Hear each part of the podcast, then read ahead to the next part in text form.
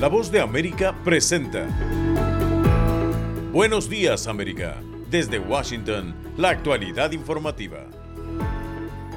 Estados Unidos e Irán intercambian declaraciones sin descartar acciones luego del ataque a una base militar en Jordania atribuido a un grupo militante con respaldo iraní. Un comité de la Cámara de Representantes recomienda un juicio político contra el secretario de Seguridad Nacional Alejandro Mayorkas. Y Transparencia Internacional descarta en su informe 2023 que la corrupción avanza en las Américas debido a fallas en sus sistemas judiciales.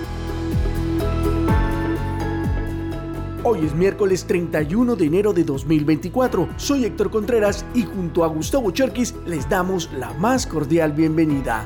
Aquí comienza nuestra emisión de Buenos Días América.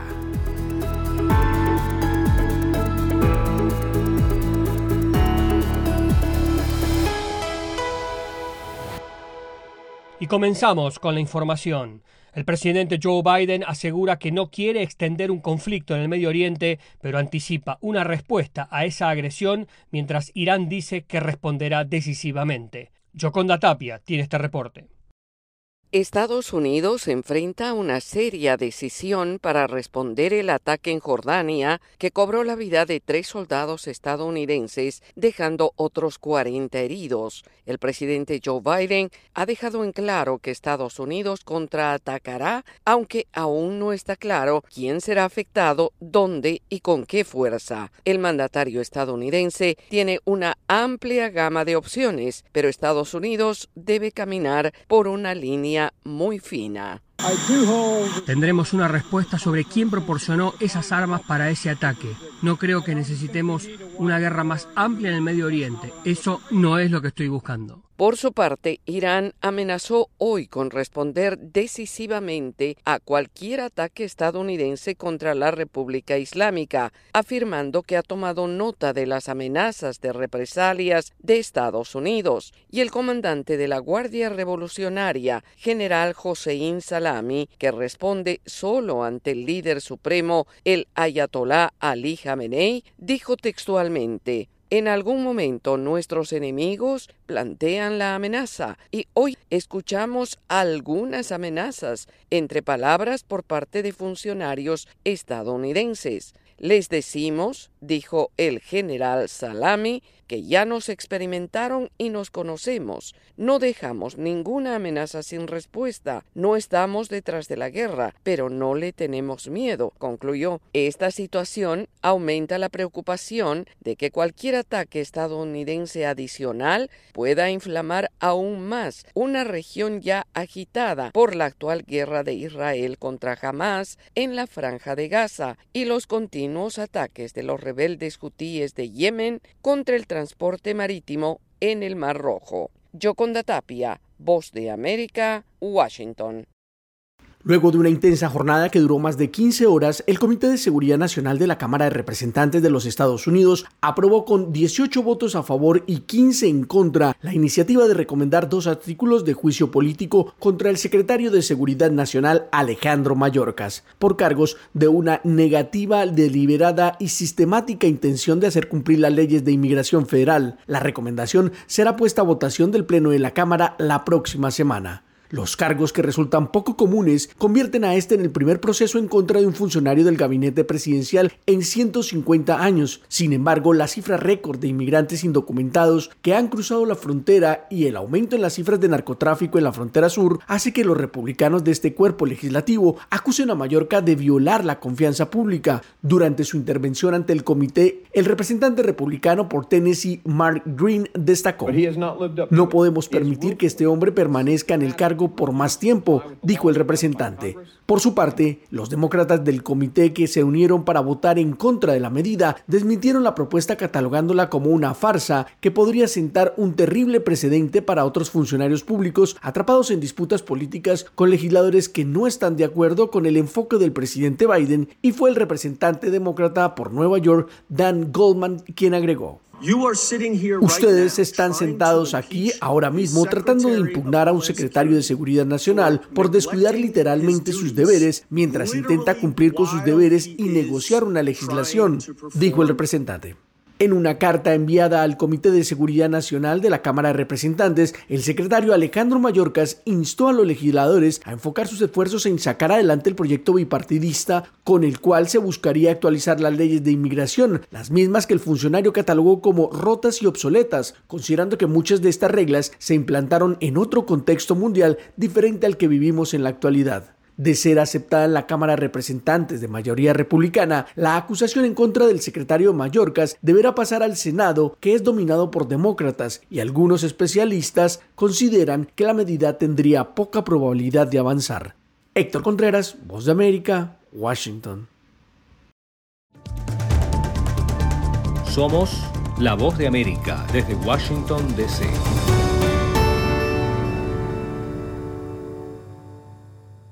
En otra información, el gobierno de Venezuela amenaza con suspender los vuelos de repatriación de migrantes si Estados Unidos restablece sanciones, medidas que economistas aseguran generan un ambiente de mayor incertidumbre. Carolina Alcalde tiene los detalles. El panorama político y económico se complica en Venezuela luego de que el Departamento de Estado de Estados Unidos anunció que no renovará las licencias que alivian las sanciones al sector energético de Venezuela cuando expiren en abril, como consecuencia de las recientes acciones del gobierno del presidente Nicolás Maduro, entre ellas el arresto de miembros de la oposición y la prohibición de que candidatos compitan en las elecciones presidenciales de este año, como está contemplado en el Acuerdo de Barbados. Para José Torojardi, economista y exdirectivo de la estatal Petróleos de Venezuela, PDVSA, la situación desata un momento de gran incertidumbre. Ninguna empresa petrolera ni ninguna empresa minera, por ejemplo, mineros, van a estar dispuestos a invertir mientras haya el temor de que eh, en abril ya se aplican otra vez las sanciones. A juicio de economistas como Luis Oliveros, profesor de la Universidad Metropolitana de Venezuela, la medida también sería negativa para los ciudadanos venezolanos y el sector privado. En tanto, Jorge Rodríguez, jefe de la delegación oficialista en la mesa de negociación con la oposición, aseguró que la respuesta al ultimátum será la siguiente. Para este próximo día lunes, y juntas y juntos, elaboremos el calendario electoral Convoquemos la elección presidencial. Llevemos al Consejo Nacional Electoral la propuesta de todo el pueblo de Venezuela. Tras calificar el anuncio de Estados Unidos como un grosero e indebido chantaje, la vicepresidenta de Venezuela, Delcy Rodríguez, advirtió que los vuelos de repatriación de migrantes venezolanos serían suspendidos de manera inmediata a partir del 13 de febrero si se concreta el restablecimiento de sanciones. Carolina Alcalde, Voz de América, Caracas. Están escuchando Buenos Días América Hacemos una pausa y ya volvemos. Conversando con la voz de América, un espacio de entrevistas sobre los temas más destacados y que generan polémica con nuestros periodistas y corresponsales. Todos los días un tema abordado en profundidad en un podcast a través de nuestro canal YouTube, la página web vozdeamerica.com y a través de la red de afiliadas de América Latina y el Caribe. Conversando con la voz de América, con expertos y la perspectiva de la noticia.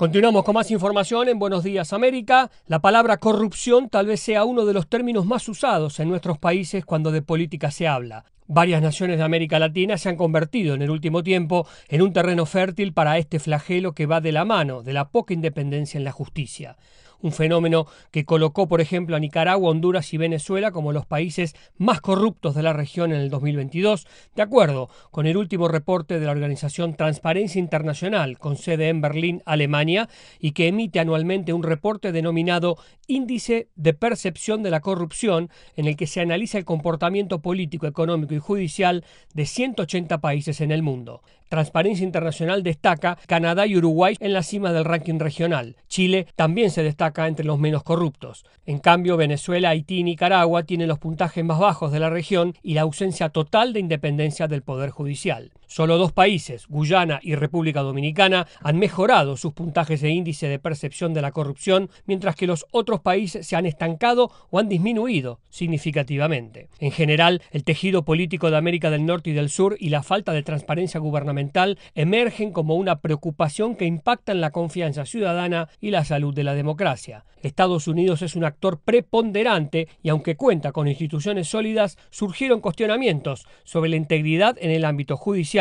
Donde la Corte Suprema ha sido objeto de debate, subrayando la necesidad de garantizar la imparcialidad en todas las instancias. En América del Sur, la falta de transparencia castiga a la mayoría de los países. La independencia del Poder Judicial parece comprometida por prácticas poco claras que facilitan la corrupción y la influencia indebida, siendo Brasil y Honduras ejemplos emblemáticos. El país centroamericano, junto a México, enfrentan problemas similares con la destitución y nombramiento de jueces y fiscales sin mérito, erosionando la independencia judicial y propiciando la injusticia. El informe de Transparencia Internacional subraya que América del Norte y del Sur enfrentan el desafío de construir sistemas judiciales más transparentes y resistentes a las presiones políticas.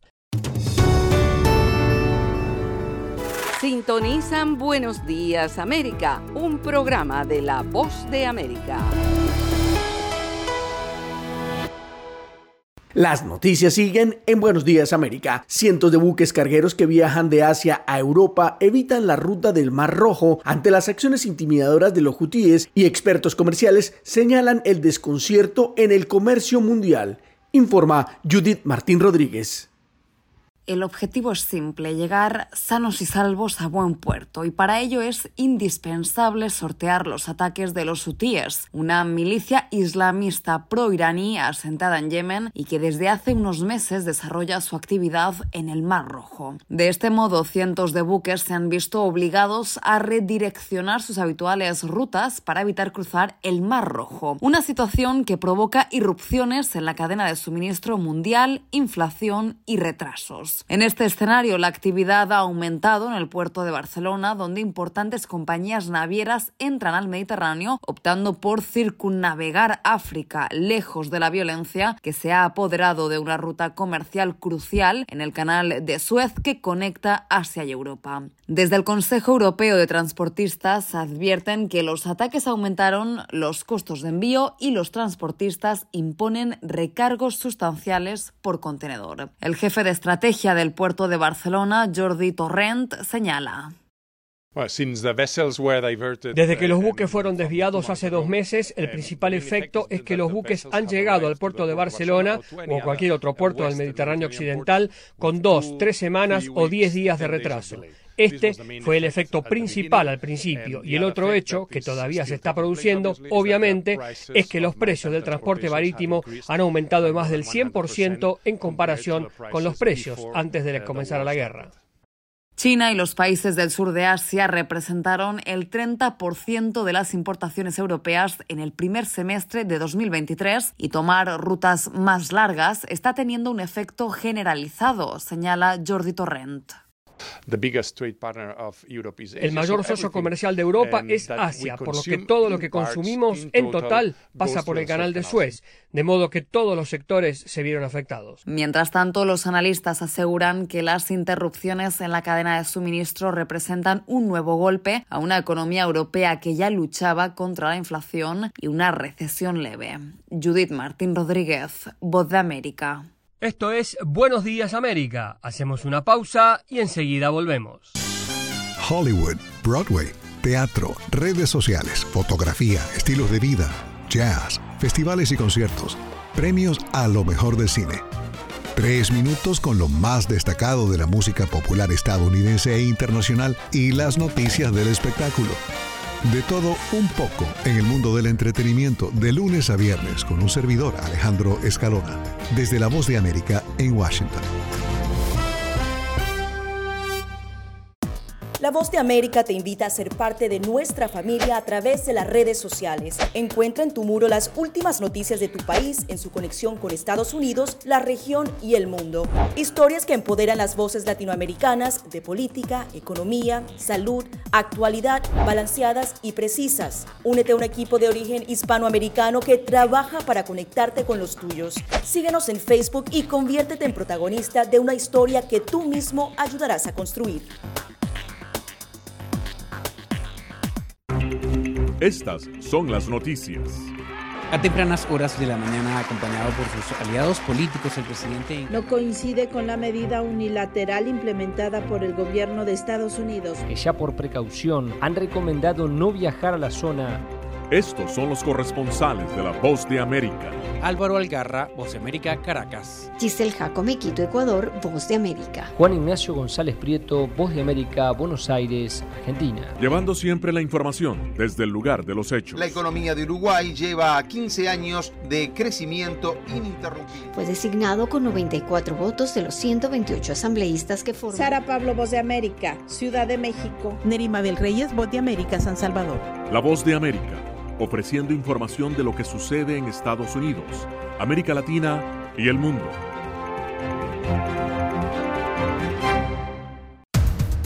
Los acontecimientos de Estados Unidos, América Latina y el mundo en 30 minutos. Con corresponsales en varios puntos del país. El Mundo al Día se emite desde nuestros estudios en Washington a través de nuestras afiliadas en la región latinoamericana con la información balanceada de lo que sucede en Estados Unidos y el mundo. ¿Qué tal amigos? Les saluda Henry Llanos para invitarlos a escuchar Deportivo Internacional. De lunes a viernes, el resultado y las noticias de los eventos deportivos internacionales en un solo lugar Deportivo Internacional, una producción de La Voz de América. Continúa la información en Buenos Días América. Hoy finaliza en El Salvador la campaña para la elección presidencial y de diputados a la Asamblea Legislativa y todo está listo para los comicios del domingo 4 de febrero. Neri Mabel Reyes tiene el informe. Hoy a la medianoche se cerrará el periodo de la campaña electoral para las elecciones presidenciales y de diputados al Congreso y los ciudadanos están listos para acudir a las urnas el domingo 4 de febrero y son más de 5 millones de salvadoreños mayores de 18 años habilitados para emitir el sufragio. Son seis las fórmulas que compiten por la presidencia y las encuestas proyectan que el presidente Nayib Bukele, actualmente en licencia del cargo, se encamina a la victoria con una ventaja de más de 60 puntos sobre su más cercano contendiente, el candidato izquierdista del Frente Farabundo Martí para la Liberación Nacional FMLN, Manuel Flores. En el final de la campaña, el ahora candidato a la reelección, Nayib Bukele, pidió a los votantes que le den la mayoría en el Congreso para mantener los logros en seguridad. En este momento, Nuevas Ideas tiene la mayoría calificada, pero con tan solo un diputado menos, perderíamos esa mayoría y pondríamos en riesgo la guerra contra las pandillas. Por su parte, los candidatos de la oposición tienen cifradas sus esperanzas en el voto de los indecisos y de quienes en las encuestas no dicen a quién le darán su sufragio. La aspirante a la vicepresidencia del partido Nuestro Tiempo, Celia Medrano, dice que pese a las limitantes buscan ser una opción para los votantes. Los partidos políticos pequeños no han tenido apoyo, se les ha negado el anticipo de la deuda política y sin embargo eso no nos detiene. Las misiones internacionales de observadores electorales han comenzado a llegar y la Organización de Estados Americanos OEA informó que un grupo de 95 expertos de unos 20 países ya están en El Salvador para iniciar su trabajo. Nerima del Reyes, Voz de América, San Salvador. Por otra parte, autoridades en Honduras reportan que hasta la fecha un alto número de hondureños han llegado al país deportados desde Estados Unidos. Informa Oscar Ortiz. Hasta esta semana, más de 2.480 hondureños han sido deportados de Estados Unidos, según informe del Instituto Nacional de Migración de Honduras, situación que esta unidad viene siguiendo y contabilizando con un repunte en los niveles de migración y es que esta cifra de hondureños registra un incremento del 8% en comparación a enero de 2023, cuando se reportaron 2.289 retornados. Por otra parte, al cierre de enero, más de 20.000 personas en condición de inmigrantes han transitado por el territorio hondureño, y la Oficina del Comisionado Nacional de los Derechos Humanos, CONADE, consideran que los motivos que provocan la migración siguen siendo los mismos.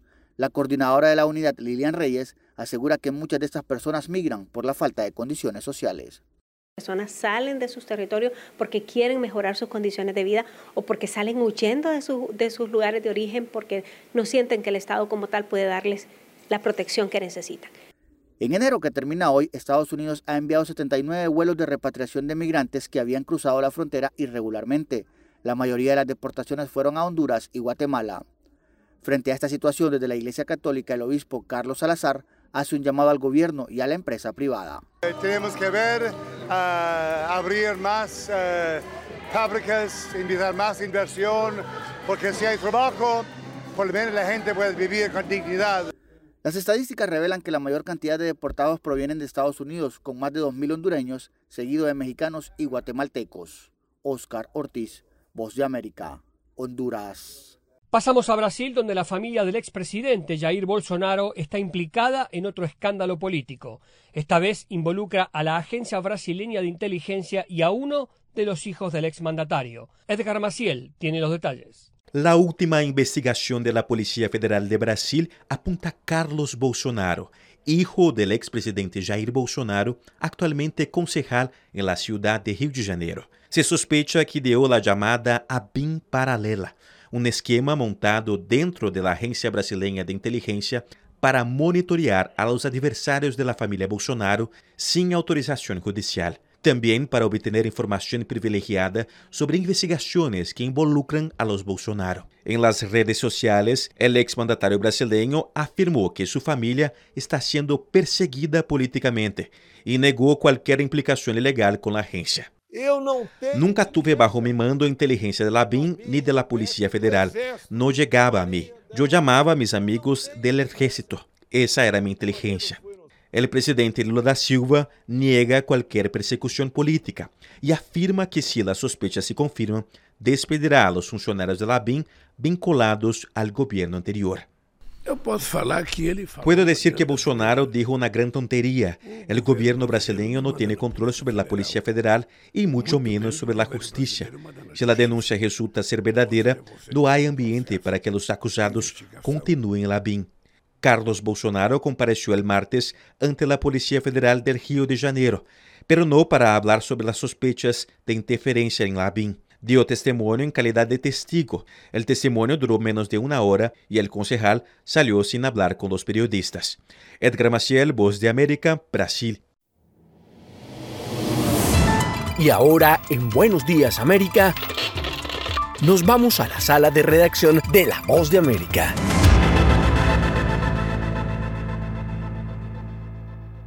El Fondo Monetario Internacional redujo drásticamente las perspectivas de crecimiento económico de Argentina en medio del descontento popular por los ajustes del gobierno de Javier Milei. Esta es una actualización de nuestra sala de redacción.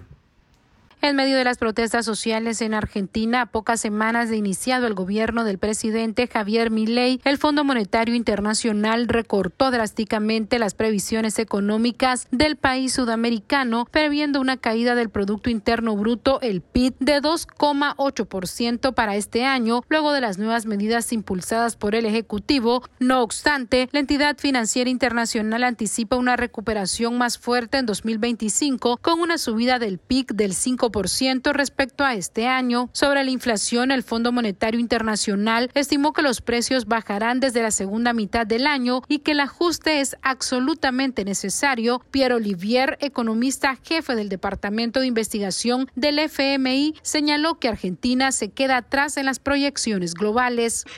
La inflación continúa disminuyendo, excluyendo a Argentina. La inflación general global disminuirá a 4.9% este año. Las nuevas estimaciones del FMI para Argentina se presentaron durante la actualización del panorama económico mundial, un informe del organismo multilateral que incluye proyecciones para todos sus países miembros. Los economistas del FMI explicaron que se espera una moderación de la inflación mundial y un crecimiento firme que despeje el terreno para un aterrizaje suave de la economía planetaria luego de la pandemia del COVID-19. Global, según nuestro pronóstico base, será del 3.1% este año, superiores en 0.2 puntos porcentuales a las proyecciones que se realizaron en el mes de octubre del 2023. Debido a la fuerte caída que sufrirá Argentina, el FMI ajustó el crecimiento esperado para la región de América Latina y el Caribe. Sala de redacción, Voz de América. Están escuchando Buenos Días América.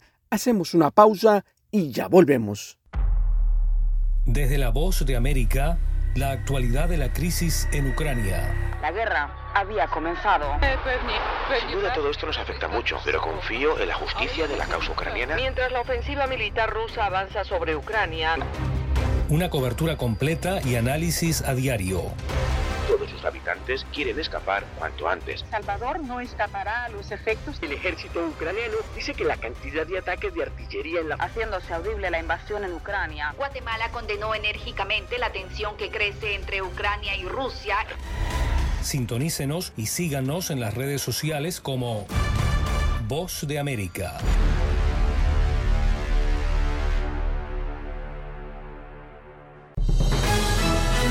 Momento deportivo en La Voz de América. Les informa Henry Llanos. David Rubinstein, cofundador del Carlyle Group, ha llegado a un acuerdo para comprar los Orioles de Baltimore en 1.725 millones de dólares. Rubinstein, originario de Baltimore, asumirá como dueño controlador del equipo y ha integrado un grupo de inversión que incluye a Michael Aroghetti, cofundador de la empresa Ares. La familia Angelos ha tenido el control de los Orioles desde 1993. En aquel año, Peter Angelos adquirió el club en 173 millones de dólares. John, hijo de Angelos, es el actual presidente de la junta directiva. Recientemente el equipo llegó a un acuerdo nuevo de arrendamiento del Camden Yards. Funcionarios del estado de Maryland aprobaron ese convenio de largo plazo luego de meses de negociación. Este acuerdo extendió por 30 años el alquiler con una opción para rescindirse después de 15 temporadas. Y Stephen Curry vuelve al fin de semana del Juego de Estrellas de la NBA. Sabrina Ionescu lo estará esperando allí. El duelo de disparos que ambos deseaban se ha vuelto oficialmente realidad, según anunció la NBA. La confrontación, Stephen vs Sabrina, se llevará a cabo como parte de la noche previa al Juego de Estrellas el 17 de febrero en Indianápolis. Curry, líder histórico de la NBA en triples, enfrentará a la reina actual de los disparos de tres puntos en la Asociación Femenina. Ionescu es además poseedora del récord de triples en una sola campaña. El escenario está listo. Hagamos esto, publicó Curry en las redes sociales. Ionescu respondió simplemente, vamos, este duelo será sensacional. Henry Llanos, Voz de América, Washington.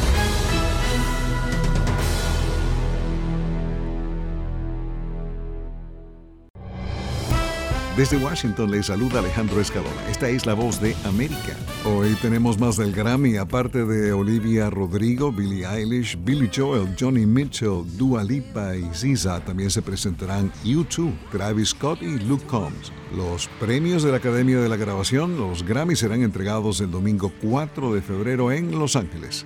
Hace unos días el cantautor Neil Diamond cumplió años. Sus contribuciones son muchas, temas como Play Me, Sweet Caroline, I Am, I Set, música de películas como Juan Salvador Gaviota, The Jazz Singer, 83 años. El actor Eugene Allen Hackman, Gene Hackman, dos Oscar a Mejor Actor, dos BAFTA, cuatro Globo de Oro, héroe de la aventura del Poseidon, el Poseidón y Contacto en Francia, French Connection, antihéroe de muchas otras, muy cómico además como drag queen en La Jaula de las Locas con Robin Williams, 94 velitas de cumpleaños. El servicio de streaming Netflix tiene 17 nominaciones al Oscar, entre ellas la maravillosa historia de Henry Sugar, El Después, El Conde, Nayad, Rustin, American Symphony, Maestro y La Sociedad de la Nieve. El máximo galardón de Hollywood será entregado el domingo 10 de marzo en Los Ángeles. Netflix, por cierto, estrenó The Greatest Night in Pop, un documental que narra la historia del éxito We Are the World. Los artistas de la música pop tuvieron solo una noche para grabar la canción. El filme está dirigido por Bao Nguyen y dura algo más de hora y media. El documental The Greatest Night in Pop cuenta lo que significó escribir,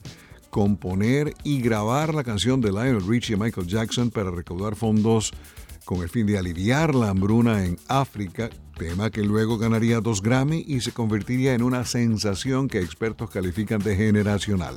El 18 de abril se estrenará la película biográfica, por cierto, Michael de Antoine Fuqua con Jafar Jackson en el papel de su tío Michael Jackson, así que anótenlo, es el 18 de abril, pero de 2025. Y hay más aniversarios. Mañana jueves, febrero 1, se cumplen 82 años de una institución llamada La Voz de los Estados Unidos de América, VOA.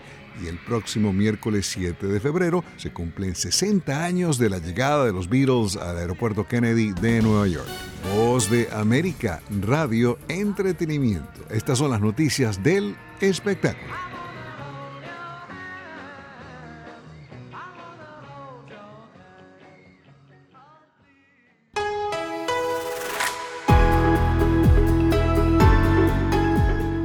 Y hasta aquí, buenos días América, pero las noticias siguen. Soy Héctor Contreras y les agradezco la sintonía. Soy Gustavo Cherkis y les invito a conectarse con nuestra página web, vozdeamerica.com o seguirnos en Twitter, arroba. Será hasta nuestra próxima emisión.